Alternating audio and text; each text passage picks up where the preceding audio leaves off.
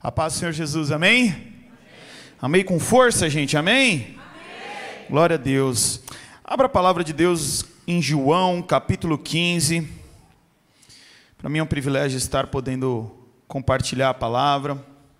Algo tem queimado no meu coração.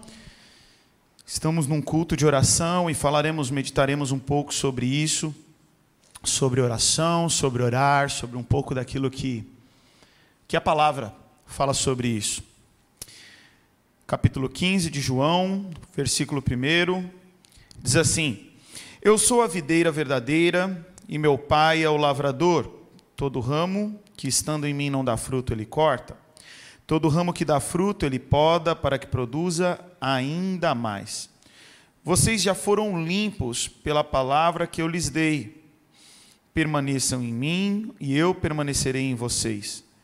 Pois assim como um ramo não pode produzir frutos se não estiver na videira, vocês também não poderão produzir frutos a menos que permaneçam em mim. Sim, eu sou a videira, vocês são os ramos. Quem permanece em mim e eu nele, produz muito fruto. Pois sem mim vocês não podem fazer coisa alguma. Quem não permanece em mim é jogado fora como um ramo imprestável e seca. Esses ramos são ajuntados no monte para serem queimados. Mas, se você permanecer em mim e as minhas palavras permanecerem em vocês, pedirão o que quiserem e isso lhes será concedido. Feche teus olhos. Senhor, obrigado por esse privilégio de estarmos em tua casa. Obrigado por tua rica palavra. Abre o nosso entendimento para que possamos sair daqui convictos daquilo que o Senhor tem para as nossas vidas, mas também daquilo que o Senhor quer das nossas vidas. Perdoa os meus pecados, me lava no teu sangue, apesar de mim, usa a minha vida.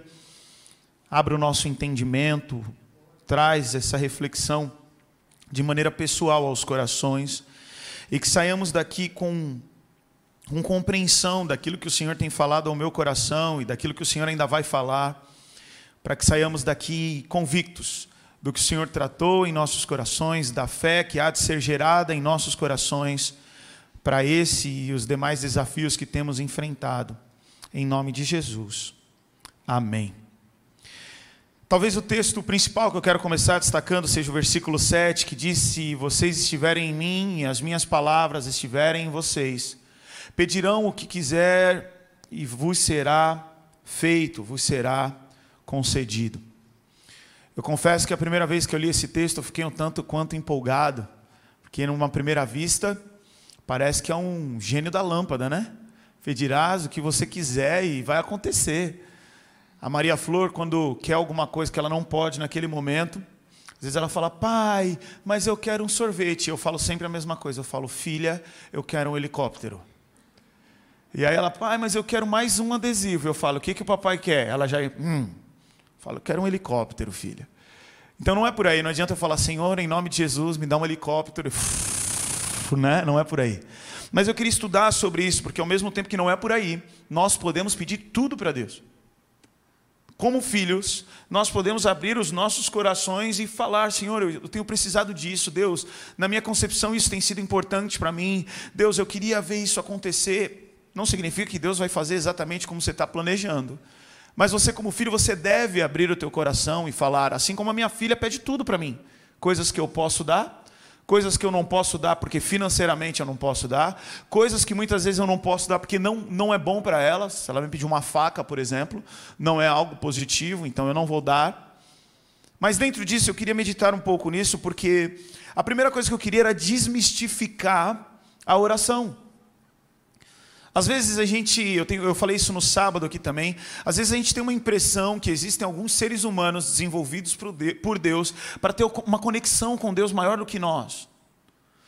A gente está numa cultura católica, então fica aquela questão papal, aquela figura de, de uma pessoa à frente, de algum um sacerdote no sentido de ser evoluído espiritualmente diante das nossas, das nossas fraquezas. Então fica parecendo que a oração do pastor natalino ela é muito mais ouvida do que a minha oração, que a oração do Zauli ela tem um poder ainda maior do que a minha, que eu não consigo orar porque quem sou eu na fila do pão? E na verdade falar com Deus é falar com o Pai.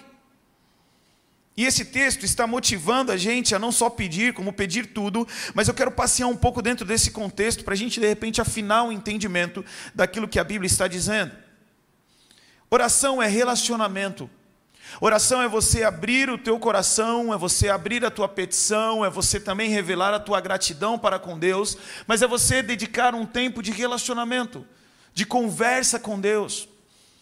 Às vezes eu vejo uma oração, alguém orando no púlpito ou em alguma reunião de oração, e eu fico imaginando, meu Deus, essa pessoa era bonita demais.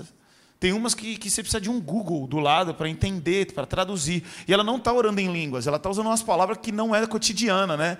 Então você fica glamorioso, Deus, glamorioso. Google, me ajuda. o que seria isso? Mas ao mesmo tempo, existem algumas prerrogativas que estão implícitas, ou melhor, explícitas nesse texto, que eu quero te convidar a meditar. Partindo do, da questão de oração ser um relacionamento, ele começa dizendo no texto, no versículo 7, se vós estiveres em mim. Perceba que o pedirás o que quiser, vos será concedido, está no final de um contexto que vem sendo trabalhado desde o primeiro versículo ou ainda uma visão ainda maior desde o primeiro capítulo de João, né? Porque a história está sendo contada direta. A gente depois dividiu em capítulos, em versículos. Mas isso não era. João entregou tudo para ser lido. E a gente às vezes lê o, vers... o capítulo anterior e fecha a Bíblia. E quando lê os... o, o capítulo do dia seguinte, a gente esquece que a parada está conectada. E dentro disso, a prerrogativa primeira é: se vocês estiverem em mim. É bom a gente trazer à tona que no contexto ele também disse: sem mim nada vocês podem fazer. Então, para que vocês vivam o resultado de uma oração, a primeira coisa é: se vocês estiverem em mim. Eu falei que a oração é relacionamento, e aqui eu quero trazer um contexto de relacionamento de pai e filho. E Deus ele se apresenta na oração do Pai Nosso quando os discípulos indagam: "Olha como a gente ora". E ele começa: "Pai Nosso". Ele poderia começar como criador nosso, Senhor nosso, todo poderoso, mas começou com Pai. Agora da mesma forma que é simples a oração no quesito pai e filho, eu preciso ser filho. Para que seja simples assim, eu fale com Deus como meu pai, eu preciso ser filho. E existe um ditado que diz que todo mundo é filho de Deus. Mas isso não é uma verdade bíblica. No capítulo de João, capítulo 1, versículo 12 diz: Mas todos que creram nele e o aceitaram, ele lhe deu o direito de se tornarem filhos de Deus. Então, o fato de nós estarmos em Deus, de nós estarmos em Cristo, de nós termos reconhecido que Ele é o Senhor e Salvador das nossas vidas, nos dá a prerrogativa para estarmos dentro do contexto desse versículo, que é estar em Jesus. E é por isso que Jesus fala: sem mim nada podeis fazer. Em João capítulo 16, versículo 24, ele fala: Olha, até agora nada pediste em meu nome. Pedi e recebereis, para que a vossa alegria se cumpra. Ele está falando: olha, vocês estão orando, orando, orando, mas ora no nome de Jesus. Peça no meu nome, porque sem mim nada podeis fazer. Porque se estiveres em mim, aí as coisas podem acontecer. A oração, ela é relacionamento, mas quando eu penso em relacionamento, eu pensei em dois pilares principais. O primeiro é o investimento. A Marcela ela se converteu no mesmo ano que eu, em 2005, na mesma igreja que eu. Mas nós não tínhamos relacionamento, proximidade. E quando eu olhei para ela, eu falei, lá em casa, gospel.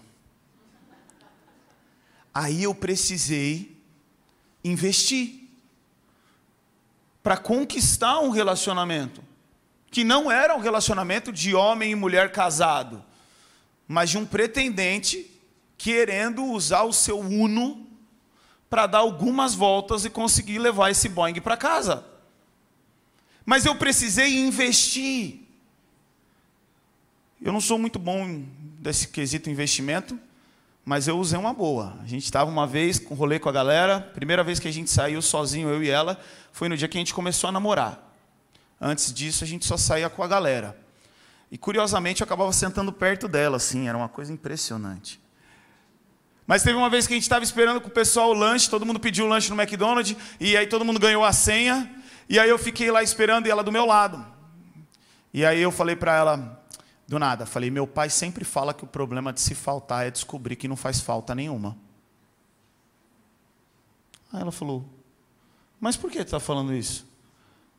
Falei: porque você não foi na dominical e eu senti sua falta. E aí fui buscar o meu lanche. Ficou o negócio do ar assim. Mas para que houvesse um relacionamento, primeiro tem que haver investimento. E trazendo para um contexto espiritual, de relacionamento com Deus, a primeira coisa que você tem que fazer é fé. Porque a fé é você depositar a tua confiança em Deus, é você depositar a tua fé no Senhor, é você investir a tua crença num Jesus que pode todas as coisas. E é por isso que o texto, antes de falar, olha, vocês vão pedir o que vocês querem, vai acontecer, ele começa dizendo o seguinte: se, condicional, se vocês estiverem em mim. A segunda prerrogativa traz à tona se as minhas palavras estiverem em vocês. Essa é a segunda condição. Primeiro é estar em Jesus, novo nascimento, conversão, arrependimento, fé, nova criatura, eu estou em Cristo. E o segundo quesito é: e se a minha palavra estiver dentro de você? E o segundo pilar necessário para um relacionamento é a constância. Porque não adiantava eu dar uma charada para Marcela no McDonald's e sumir do mapa. E aparecer depois de um ano e falar, quer casar comigo? Ela fala, oi? Eu precisei ter um investimento, eu depositei a minha fé em Cristo Jesus no momento inicial. E desculpa estar comparando o relacionamento nosso com Deus com o relacionamento terreno de homem e mulher, é só para ficar mais simplista, para ficar pedagógico. Mas vocês, estão entendendo? Amém? Não vou pedir para você abrir em Marcela, capítulo 4, versículo 5, é só para vocês entenderem. O segundo pilar é esse pilar de constância, que trazendo para o nosso relacionamento com Deus envolve amor. Só que preste atenção, a palavra de Deus nos revela um relacionamento estreito de amor e obediência. Existe um livro chamado As Cinco Linguagens do Amor. De todas as linguagens desse livro, Deus se agrada de, de todas elas. Tempo de qualidade, você servir a Ele, tudo isso vai agradar ao Senhor. Você elogiar, isso agrada ao coração de Deus, Ele ser adorado. Mas se eu tivesse que definir apenas uma, a linguagem do amor de Deus é a obediência. Ele diz: aquele que me ama é aquele que me obedece. Aquele que guarda os meus mandamentos e os pratica, esse é o que me ama. Eu amo muito a Jesus, você pratica muito a palavra. Eu amo a Jesus de maneira extravagante. Olha o nível de obediência que você oferece para Jesus. Então a primeira coisa é se estiveres em mim, mas a, segunda é se a minha palavra estiver em você. Continua lendo comigo o versículo 9 de João 15. E agora eu quero que você perceba o quanto esse contexto, a gente leu a parte anterior, agora a gente vai ler a parte posterior, o quanto tem contexto aí de relacionamento, de obediência e de amor. A partir do versículo 9: Eu os amei como o Pai me amou relação de amor. Permaneçam no meu amor, constância. Quando vocês obedecem os, a meus mandamentos, permanecem no meu amor. Perceba a relação de obediência e amor. Assim como eu obedeço aos mandamentos de meu Pai e permaneço no amor dele. Permanecer no amor envolve permanecer, obedecer. Eu lhes disse essas coisas para que fiquem repletos da minha alegria. Sim, a sua alegria transbordará. Este é o meu mandamento: ame uns aos outros como eu amo vocês. Não existe amor maior do que dar a vida por seus amigos. Vocês serão meus amigos se fizerem o que eu ordeno. Já não os chamo de escravos, pois o Senhor não faz confidências aos escravos. Agora vocês são meus amigos, pois eu lhes disse tudo o que o meu Pai me disse. Ele oferece um relacionamento em que ele cita o amor e a obediência, mas ele fala o tempo inteiro: permanecei, permanecei, permanecei. Constância. E o resultado de você permanecer em obediência, permanecer amando ao Senhor de maneira prática é: eu não te chamo mais de servo, eu te chamo de amigo. Essa é a segunda prerrogativa para a gente chegar no quesito de pedirás o que quiseres e você será concedido. A promessa de pedir o que quiseres, ser atendido, está totalmente atrelada aos dois itens anteriores que a gente está conversando. É bom a gente lembrar que esse texto foi lançado depois de, no início do contexto, ele falar: vocês estão sendo limpos pela minha palavra. A palavra de Deus vai nos limpando, a palavra de Deus vai renovando a nossa mente, e começa a surgir então na minha e na tua mente a mente de Cristo. E aí aquele tudo que pedires começa a ser, começa a ter pedidos que fazem sentido à luz da vontade de Deus. Porque as coisas começam a se misturar. Mas vamos tentar se aprofundar um pouco mais nisso. Até aí vocês estão comigo? Eu estou com medo de estar tá muito complexo. Está simples? Vamos seguir. Agora, Adam, pera, eu tenho que obedecer então toda a palavra de Deus, e à medida que eu obedecer toda a palavra de Deus, aí eu estou na palavra, aí eu posso chegar nesse lugar de pedir e vou receber. Mas, mano, a palavra é grande, velho. Se você trazer para um contexto total, você vai falar do Antigo Testamento e do Novo Testamento. Se você quiser dar uma quebrada de galho aí, dar uma forçada, você vai falar, não, mas é o Novo Testamento. Mesmo assim, ainda ficou muita coisa. Como é que a gente pode, então, ter essa convicção. Eu vou ler a Bíblia todinha e depois eu vou analisar, e quando eu terminar de ler a Bíblia já está na hora de começar de novo, porque a gente tem que se examinar diariamente. Mas eu quero tentar ir para um resumo da palavra. E João capítulo 15, versículo 12, dá uma pista. Porque quando Jesus está discorrendo tudo isso que a gente está conversando, ele fala assim: olha, este é o meu mandamento. Amem uns aos outros como eu amo vocês.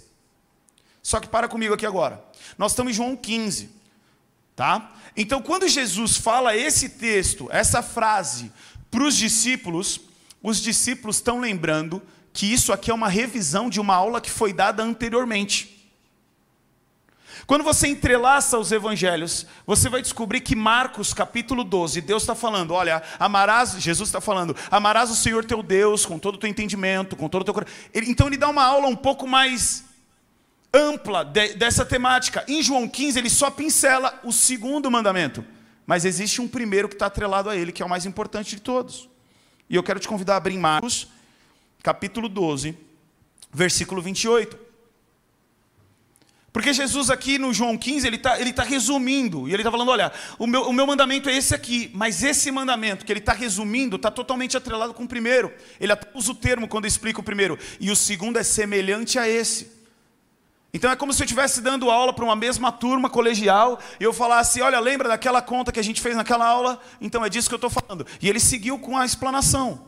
Mas vamos lá para Marcos, capítulo 12, versículo 28.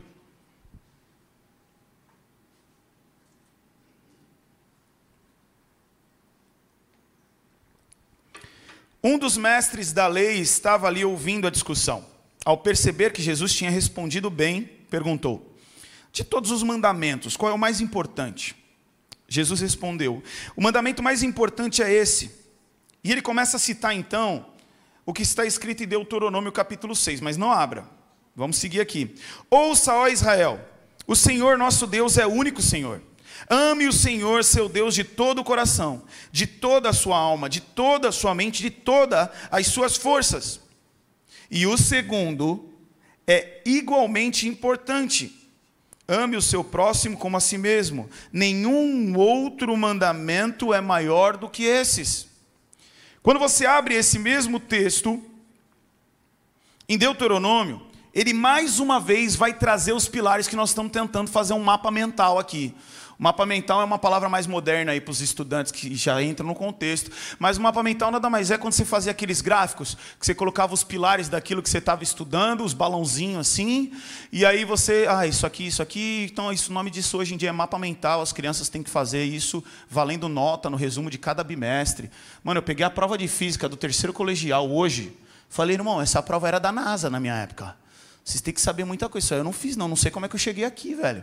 Eu fiz, super, eu fiz faculdade, fui para o terceiro superior, mas não sei como é que eu cheguei, não, porque se eu tivesse fazer as provas de hoje em dia. Mas vamos entrar nesse mapa mental em Deuteronômio capítulo 6, versículo 4. Você vai passear um pouquinho na Bíblia. Você vai perceber que Jesus está citando exatamente esse mesmo texto. A partir do versículo 4 diz assim: Ouça, ó Israel, o Senhor nosso Deus, O Senhor é único. Ame o Senhor de todo, ame o Senhor seu Deus, desculpe, de todo o seu coração, de toda a sua alma, de toda a sua força. Guarde sempre no coração a palavra que hoje eu lhe dou. Repita com frequência a seus filhos.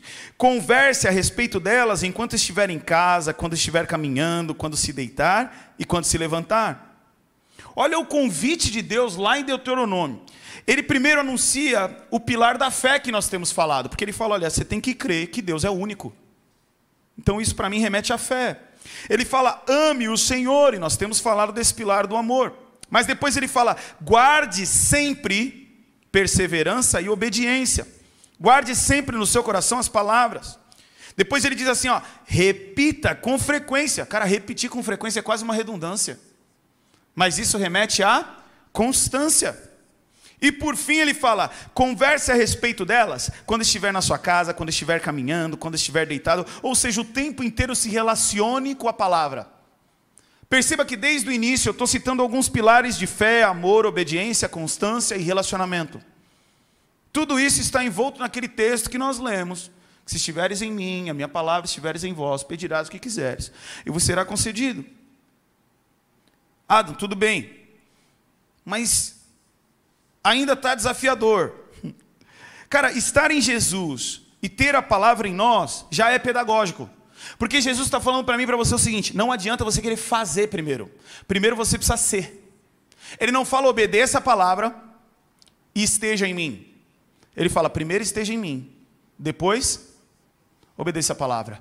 É impossível você obedecer a Deus. É impossível você obedecer a Deus sem o empoderamento do Espírito Santo sobre a sua vida. Nós somos maus, nós somos pecadores. Em algum momento da minha e da tua história, a graça de Deus, puff, apareceu para a gente. E a gente viu a dependência que a gente tinha, o quanto nós éramos pecadores, o quanto somos dependentes de Deus, o quanto necessitamos de um Salvador, e essa graça se revela para nós salvificamente, diz título, capítulo 1, versículo 12. E aí então nós acessamos pela fé a Cristo Jesus. E aí ele diz: Agora vocês estão em mim? agora as minhas palavras estarão em vocês. Porque a promessa é que seria retirado um coração de pedra e dado um coração de carne. Agora você está apto a obedecer a Deus pela fé e não pela força do teu braço. Quando você pega Romanos capítulo 9, fala que os judeus que se esforçaram para obedecer à lei não conseguiram.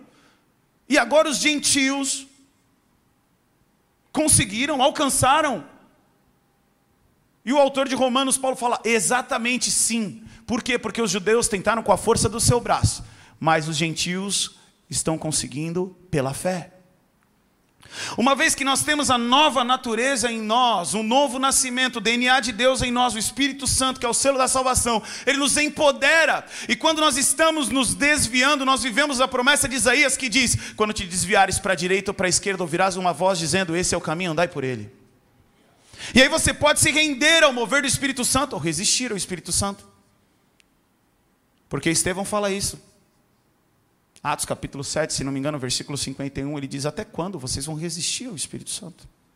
Aquela voz que diz que para você se render, para você obedecer, e você continua resistindo. E aí você pega Provérbios capítulo 29, versículo 1, dizendo que aquele que muitas vezes é corrigido, endurece a serviço o seu coração, cairá de repente sem que haja cura. A graça de Deus nos alcança, mas ela primeiro nos transforma para nos empoderar a obedecer. E aí nós conseguimos viver a vida com Jesus. Agora, esse texto que nós lemos, que é o versículo mais importante, ou melhor, o mandamento, é que nós estamos usando o contexto de versículo porque ele já foi separado por númerozinhos aí. Mas esse mandamento principal, ele fala que Jesus nos quer por inteiro. Jesus, ele, ele quer a gente inteirinho, velho. E quando ele tem a gente inteiro, aí você pode pedir o que você quiser. Aí a gente chegou nesse lugar de pedires o que quiseres e você será concedido. E ele começa a especificar: ame o Senhor teu Deus de todo o teu coração. O coração é o centro das tuas emoções. O coração é o centro dos nossos sentimentos. E talvez, se nós amássemos a Deus de todo o coração, talvez a gente pudesse usar até a terminologia paixão. Estamos apaixonados por Jesus. Eu o amo de todo o coração. A palavra escolhida para amarás o Senhor teu Deus com toda a tua alma, no original ela re, remete a fôlego de vida. E quando pensamos em alma, pensamos nas vontades, nas intenções, na identidade e, por que não, no propósito da pessoa. Então Deus ele está falando, olha, me ame com as tuas emoções totalmente, me ame com o teu fôlego de vida, com o teu propósito de vida, com a tua identidade, com as tuas vontades, com as tuas intenções. Me ame com toda a tua mente, com toda a tua razão, com todo o teu pensamento. E existe uma mentira satânica que quer falar para a gente que a fé e a razão elas tretam, elas brigam. Isso não é uma verdade, porque Hebreus capítulo 11 diz: pela fé nós entendemos que o universo foi criado por Deus. A fé me faz entender. O salmista, no Salmo 73, versículo 17, diz: Até que eu entrei na casa do Senhor e Ele me fez ver, Ele me fez entender. E Ele pede que nós o amemos com toda a nossa mente, com toda a nossa razão, com todo o nosso intelecto, com todos os nossos pensamentos, e depois Ele fala com todas as suas forças. E força remete à intensidade mais força, eu, como professor de educação física, quando eu penso em força, eu penso em movimento, em atitude. De maneira prática, eu preciso amar o Senhor com as minhas atitudes. Tito capítulo 1, versículo 16, ele diz que muitos dizem que temem e que creem em Jesus, mas as suas práticas não revelam isso. Agora, olha como Deus é perfeito, porque Ele pede que nós o amemos e não é porque Ele é carente. Não é porque ele é um adolescente que precisa de uma curtida no Instagram, para alguém falando que ela é bonita, para ela falar, ai, ganhei meu dia, agora eu vou. Deus, ele é Deus, ele é imutável. O teu elogio não muda Deus. Mas preste atenção, a tua adoração muda você. Quando nós adoramos a Jesus, às vezes nós não mudamos nem as circunstâncias ao nosso redor. É verdade que houve terremoto após adoração, mas não é toda vez que isso acontece. Muitas vezes não muda ao nosso redor, mas muda tudo, dentro da gente. E quando Jesus requer o nosso amor por Deus na integridade, não é porque Ele precisa, mas é porque é o lugar mais seguro para que eu e você esteja. É porque quando eu e você amarmos a Deus nessa pegada aqui, nós viveremos a melhor vida que podemos viver, nós seremos beneficiados, e o texto diz: para que a tua alegria seja completa, para que a tua alegria seja plena. E, e, faz todo sentido Deus, Deus destrinchar essas categorias, essas esferas humanas dentro do amarás. Porque imagine alguém que só ama Jesus com o coração, só com a emoção. Ele vem para o culto, ele chora. Ele sai daqui quebrantado. Só que é a mesma emoção que fez Pedro falar: Jesus, eu vou andar sobre as águas. Foi a mesma emoção que fez Pedro falar: Não, eu não conheço Jesus. Eu não tenho nem no Instagram. Eu não, não, não reconheço. Por quê? Porque a emoção te impulsiona a adorar, a ser extravagante, a fazer loucuras por Jesus. Mas se o teu amor por Deus está só na emoção, amanhã a emoção é o medo, é uma tentação, é um prazer carnal. Imagine que alguém ama a Deus só com sua alma. Ah, não, eu vou dedicar a minha vida a Deus, o propósito maior da minha vida, as minhas vontades, meu querido. Se fosse só assim, essa pessoa seria vulnerável, porque as nossas vontades mudam.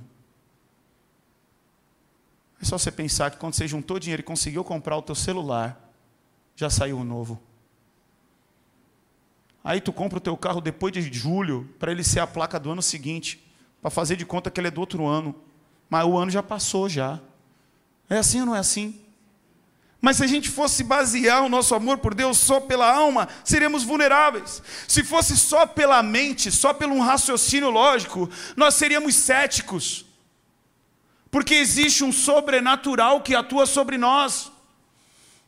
Os dois de caminhos de Emaús sentiram seus corações aquecidos. A palavra de Deus diz que o Espírito Santo de Deus testifica em nosso espírito sobrenatural, mano, que somos filhos de Deus. Não dá para você viver um amor só pela mente. Você se tornaria cético. E também não daria para você fazê-lo só pela força, porque você cairia cansado, fatigado.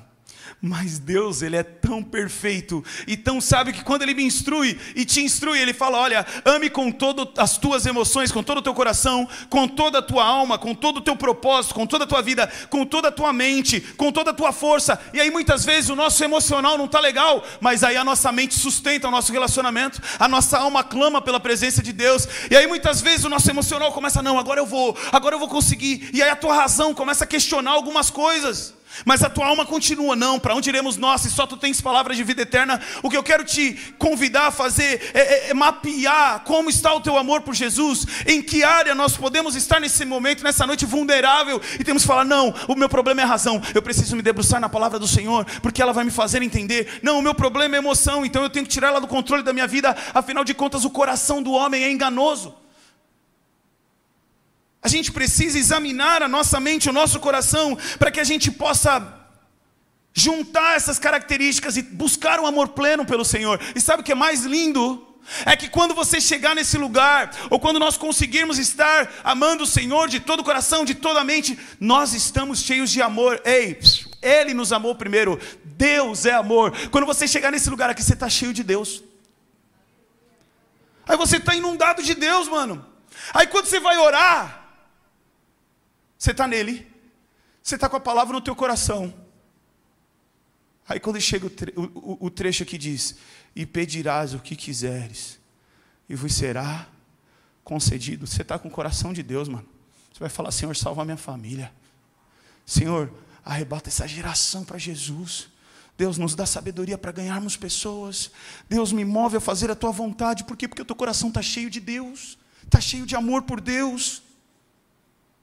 E no lugar da gente correr para um lugar de, de botar Deus na parede e falar, Deus, eu determino, porque está escrito que tudo que eu pedi, então, não, não, não, não. Eu vou falar, Senhor, eu estou em Ti. Senhor, a Tua palavra está em mim, usa a minha vida. E eu não quero te desmotivar a orar por coisas simples. Porque coisas simples aos olhos de Deus podem ser sobrenaturais. Nós falamos muito de uma passagem de ver o mar abrindo, mas tem uma passagem na Bíblia que o martelo flutua para o cara devolver para o dono. Aos olhos humanos, compra outro martelo. Mas tinha algo espiritual ali. Tinha um ensinamento espiritual ali. E quantas vezes eu oro coisas bobas e Deus fala comigo. Tá certo que o meu TDAH me ajuda e tudo eu fico matutando a minha mente, aí, aí Deus fala comigo numa circunstância, em outra circunstância e tal, mas o que eu quero dizer para você, não quero te desanimar e falar, ah, nem vou pedir então pela minha festa de 15 anos, por exemplo. Não, ore a Deus. Mas isso não pode mover o teu coração. Você entende o que eu quero dizer? Porque se a gente pegar esse texto isolado, a gente vai ter frustração. Porque a gente vai falar, eu orei e não aconteceu. Olha o que está em João, capítulo 17, versículo 21, que vai encharcar tudo isso, talvez amarrar tudo isso que, que Deus tem falado conosco. João capítulo 17, versículo 21. Lembrando que tudo isso a gente está tentando contextualizar a oração, estamos num culto de oração, e agora nós vamos ler uma oração que Jesus fez a nosso respeito. Olha o nosso mestre orando. Olha como ele ora. Olha o que ele diz. Minha oração é que todos eles sejam um. Como nós somos um, como tu estás em mim, Pai, e eu estou em ti. Que eles estejam em nós, para que o mundo creia que tu me enviaste. Eu dei a eles a glória que tu me deste, para que sejam um como nós somos um. Eu estou nele e tu estás em mim. Que eles experimentem a unidade perfeita, para que todo o mundo saiba que tu me enviaste e que os ama tanto quanto me amas. Cara, aqui Jesus abraça tudo. Ele está falando, presta atenção, vocês estão em mim, eu estou no Pai, nós estamos juntos, com o mesmo propósito. Essa palavra está encharcando o nosso coração. Pede o que quiser, e vos será concedido. Isso me faz lembrar o pastor Natalino nos ensinando: você quer pedir alguma coisa? Pede. Ah, eu quero um carro, ora a Deus. Deus vai te dar graça, você vai trabalhar, Deus vai te dar sabedoria, você vai administrar as tuas finanças. Agora você vira e fala assim: olha, Deus, eu quero um carro para te servir. Aí Deus fala: opa, aí nós estamos juntos, pô. Aí está conectado. Ana queria um filho. Ana queria um filho. Ana queria um filho. E Deus precisava de um profeta. Deus precisava de um homem de Deus. Em algum momento da história, Ana vira e fala: Senhor, se o senhor me der um filho, eu te devolvo ele. Deus fala: É isso, eureka. Fechou a conta. É o que eu precisava. Você entende o que eu quero dizer? O nosso coração, a nossa mente começa a ser moldada, e agora a gente começa a pedir coisas que fazem sentido para um propósito infinitamente maior.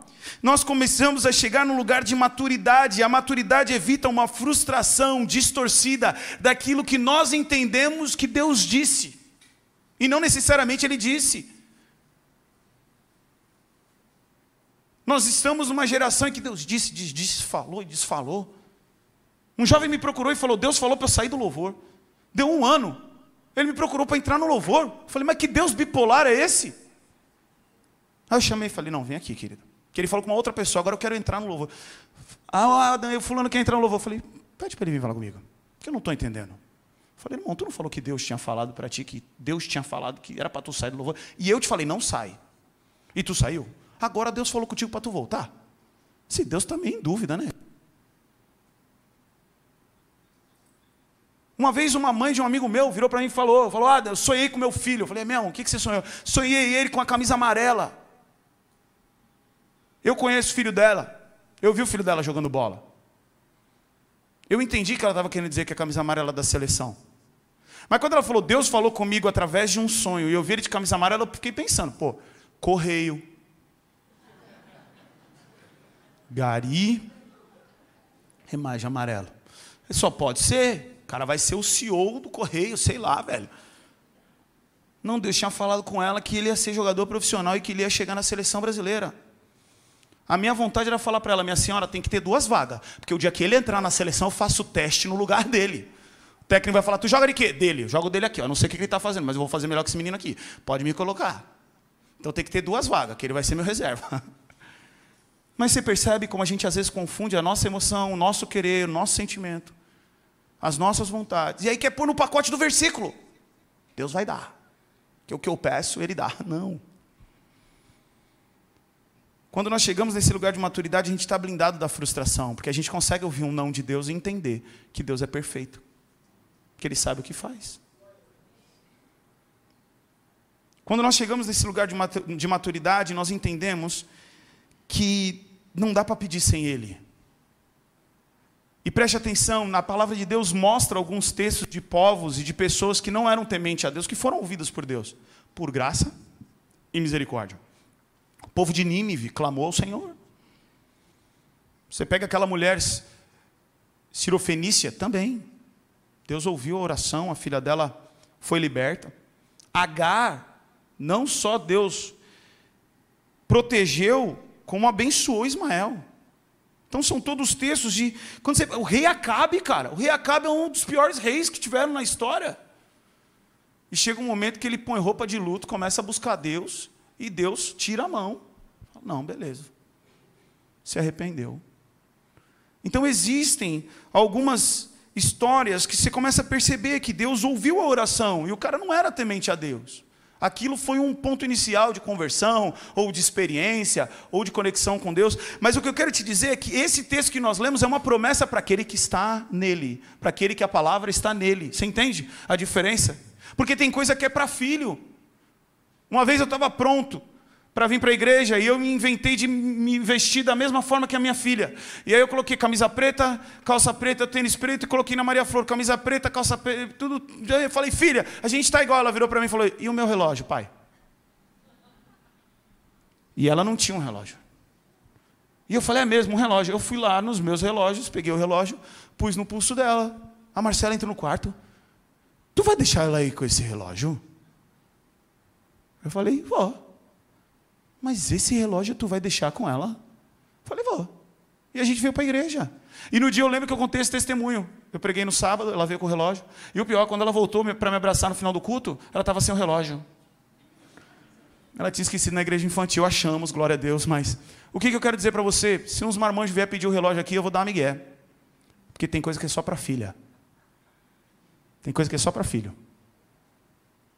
Minha filha pediu o relógio? Pode dar. Ah, o fulano quer o relógio. Aí nesse dia eu teve um irmão que falou: nunca me deu um relógio. Aí eu dei um relógio para ele. Falei: pega aqui, vai, moleque. Que eu amo tua vida também. Mas você, você entende o que eu quero dizer? Tem coisa que é para filho. A palavra de Deus, ela diz em Provérbios 28, 9: Não, desculpa, Deus despreza até as orações de quem não obedece à sua lei. Existe promessa que é para filho. E outra coisa, mesmo você tendo, sendo filho, tem coisa que é oração, mas tem coisa que não é oração, tem coisa que é obediência. O que está faltando não é oração, às vezes o que está faltando é obediência. Às vezes o que está faltando é, é, é uma atitude. Me lembro de um casal que os pais da moça não abençoavam o relacionamento. E eles romantizavam, falavam, não, o pai da menina não está querendo porque é o demônio, o diabo, o mundo das trevas se levantou. falei, que isso? Vocês devem ser um casal do homem He-Man e a Xirra, sei lá, devem ser muito fortes junto. Porque o diabo tudo, os caras tudo dando Nextel, os demônios tudo focado em estragar esse relacionamento. Mas lógico que não, a menina estava em desobediência. Teve uma vez que os dois caíram doentes no hospital lá, eu não sei o que eu tenho, não sei o que eu tenho, não sei o que eu tenho. Eu falei, irmão, ó, você está em desobediência, negão. Para com isso aí. Está no hospital Mocota, ninguém sabe o que é. Vocês estão no erro aí, velho. Eu falar que é, muito, é, que é só de Deus é muita prepotência, mas eu falar que também não é de Deus é. Falei, irmão, então vigia a hora aí, vê se não é disso aí. Você entende o que eu quero dizer? Quando a gente chega nesse lugar de maturidade, a gente não pede para o seu bel prazer, porque a Bíblia diz que quando pedes e não recebe, é porque pedes mal, para gastar em vossos deleites. Quando a gente chega nesse lugar de maturidade, a gente entende que a gente faz até oração diferente. E a gente fala assim: Senhor, se possível, afasta de mim esse chefe. Mas todavia, seja feita a tua vontade, não a minha. a gente começa a entender que tem coisa que não vai sair da nossa frente na oração, porque é processo de Deus. A fornalha trouxe promoção. Se tirasse a fornalha, não tinha promoção. É que Deus é bem humorado, então ele coloca uns efeitos especiais. Quando acontecer, todo mundo está olhando, que é que nem acidente de trânsito, todo mundo faz a roda, né? Ah, vai jogar os caras na fornalha, todo mundo olhando, né? O que, que vai acontecer? Promovidos, cara. Glória a Deus. Baixa o decreto aí, quem manda aqui é Jeová agora. E a pergunta: estamos em Jesus? Temos buscado viver a palavra de Deus? Então eu posso pedir o que eu quiser, crendo que vai ser feito. Eu posso pedir. É tão simples, mas ao mesmo tempo é profundo. Volto a falar, eu não quero te desmotivar a orar por aquilo que você tem orado, por mais simples que seja, ou por maior que seja o desafio, continue orando. Mas dentro de todo esse recheio, Comece a colocar diante de Deus: Deus, esse é o meu desejo. Deus, eu queria que isso acontecesse. O Senhor tem poder para fazer. E o Senhor vai fazer grandes coisas através da tua oração. O Senhor ele vai fazer muitas coisas acontecerem no alvo da tua oração, mas ele vai fazer muitas coisas acontecerem dentro do teu coração. Coisas que você vai deixar de orar e você não vai vai ter mais. Deus vai começar a tirar do teu coração. E vai ter momentos que Deus vai falar não para a gente. Vamos orar. Na verdade, eu queria contar só mais um testemunho. Minha avó descobriu leucemia numa quinta-feira, não sei exatamente o dia, mas assim, tipo numa quinta ela descobriu leucemia. Morreu num sábado. E eu fiquei muito empolgado quando ela ficou internada de pregar o evangelho para ela e na minha humanidade eu falava, ela vai aceitar Jesus. E eu estudei um sermão, a mulher do fluxo de sangue. A minha tia ia ver a minha avó, ela morava no interior, e eu falei, olha, eu vou contigo. E às duas da manhã, desculpa, às cinco da manhã, nós iríamos viajar, eu chegaria lá próximo das nove da manhã, visitaria minha avó, explanaria o Evangelho de Cristo, ela teria um encontro real com Jesus, E eu já tinha o discernimento que era grave, e se Jesus não a curasse, eu confesso que eu não tinha essa expectativa, a minha expectativa é de que ela fosse salva. E às duas da manhã, eu já estava dormindo, toco meu telefone e a minha mãe me contando que minha avó faleceu.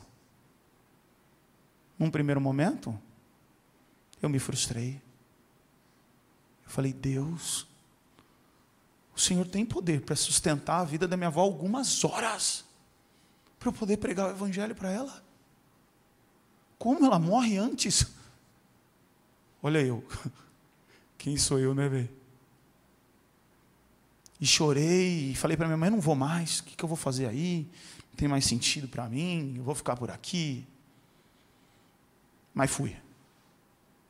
Cheguei lá, o meu avô virou para mim e falou: Você vai pregar. Só eu sou cristão na minha família. Ele, falou, ele não falou você vai pregar, ele falou você vai falar alguma coisa. E a minha vontade era falar para ele: nem dá para falar, estou obrigado com Deus. Estou falando com ele, não. Está de castigo. Como é que pode um negócio desse? Eu me lembro que eu saí do velório e liguei para o pastor Luizão. Falei, pastor, meu avô quer que eu fale de Deus aqui, mas eu estou meio chateado com Deus, estou falando com ele não. Faz meio de campo aí para nós voltar a falar.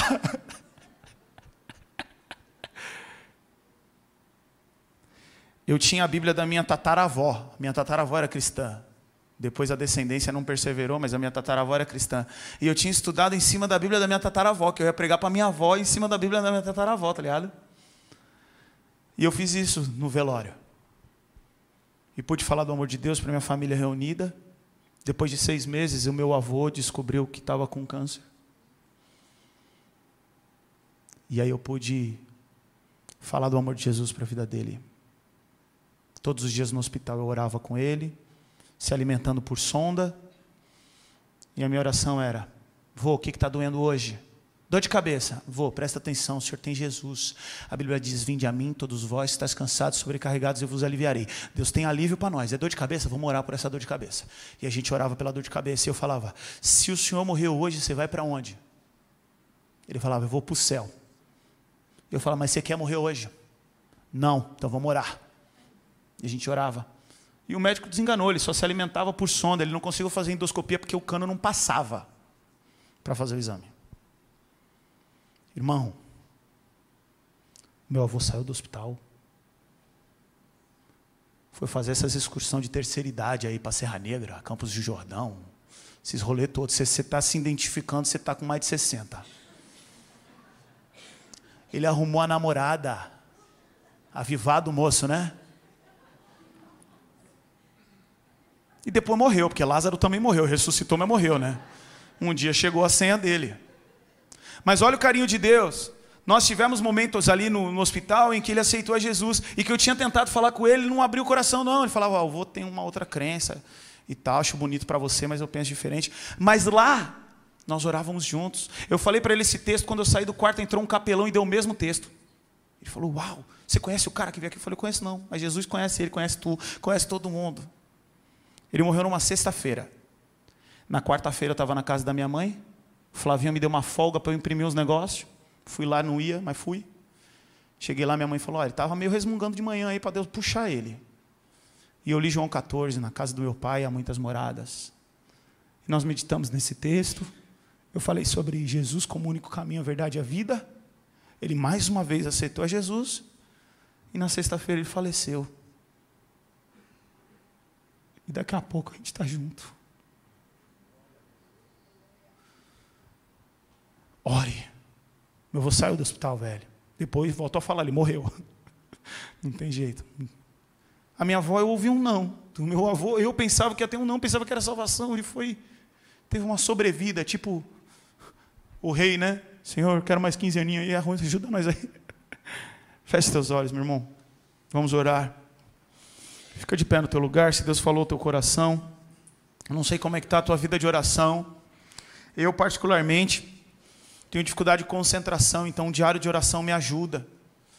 Eu tenho lá a primeira página eu, a segunda página minha esposa, a terceira página minhas filhas, depois eu vou falando de cada área das nossas vidas. Então eu começo agradecendo porque Deus é, é, pedindo perdão pelos meus pecados, falando da minha vida espiritual, física, profissional. E a gente, isso me faz ter mais tempo na presença de Deus. É algo que funciona para mim, tá? Não é uma regra. Só estou tentando te estimular a oração também. Se Deus falou contigo, coloca a tua vida diante de Deus. Fala, Senhor, essa palavra foi para mim. A oração é simples, mas ela é poderosa. É fácil de se fazer, mas move um sobrenatural que nós não temos dimensão. Ao mesmo tempo, nós precisamos orar com maturidade, pedindo o impossível. Mas assim como Sadraque, Mesaque e Abdinego, olha, o meu Deus ele tem poder para me livrar da fornalha, mas mesmo que ele não me livre, hum, eu não vou me prostrar. Coloca a tua vida diante de Deus. Repete uma oração comigo. Diga: Senhor Jesus, eu creio na tua palavra. E eu quero estar em ti, ter maturidade, ter anseio por oração e com maturidade clamar o impossível, mas suportar até as coisas que eu não vou conseguir mudar em oração. Guarda o meu coração, me impulsione em oração, mas com maturidade, que eu possa te amar de todo o coração, toda a mente, toda a alma, toda a força. Eu preciso de ti, em nome de Jesus. Amém. Ainda de olhos fechados, cabeça baixa, a primeira prerrogativa do texto é que se estiveres em mim, se estiveres em mim. E talvez você chegou aqui essa noite e entendeu o Evangelho de Cristo, mas você precisa estar nele. E a Bíblia fala que você precisa confessar com os lábios aquilo que você crê no coração. E se você quer entregar sua vida para Jesus essa noite, lembra que eu disse lá em João capítulo 1, versículo 12: A todos aqueles o quanto receberam dele o poder de serem feitos filhos de Deus. Você quer sair daqui filho de Deus? Repete uma oração comigo. Diga: Senhor Jesus, eu creio em Ti. Senhor Jesus, Tu és o meu Salvador. Perdoa os meus pecados. Muda a minha história. Transforma a minha mente. Em nome de Jesus. Amém.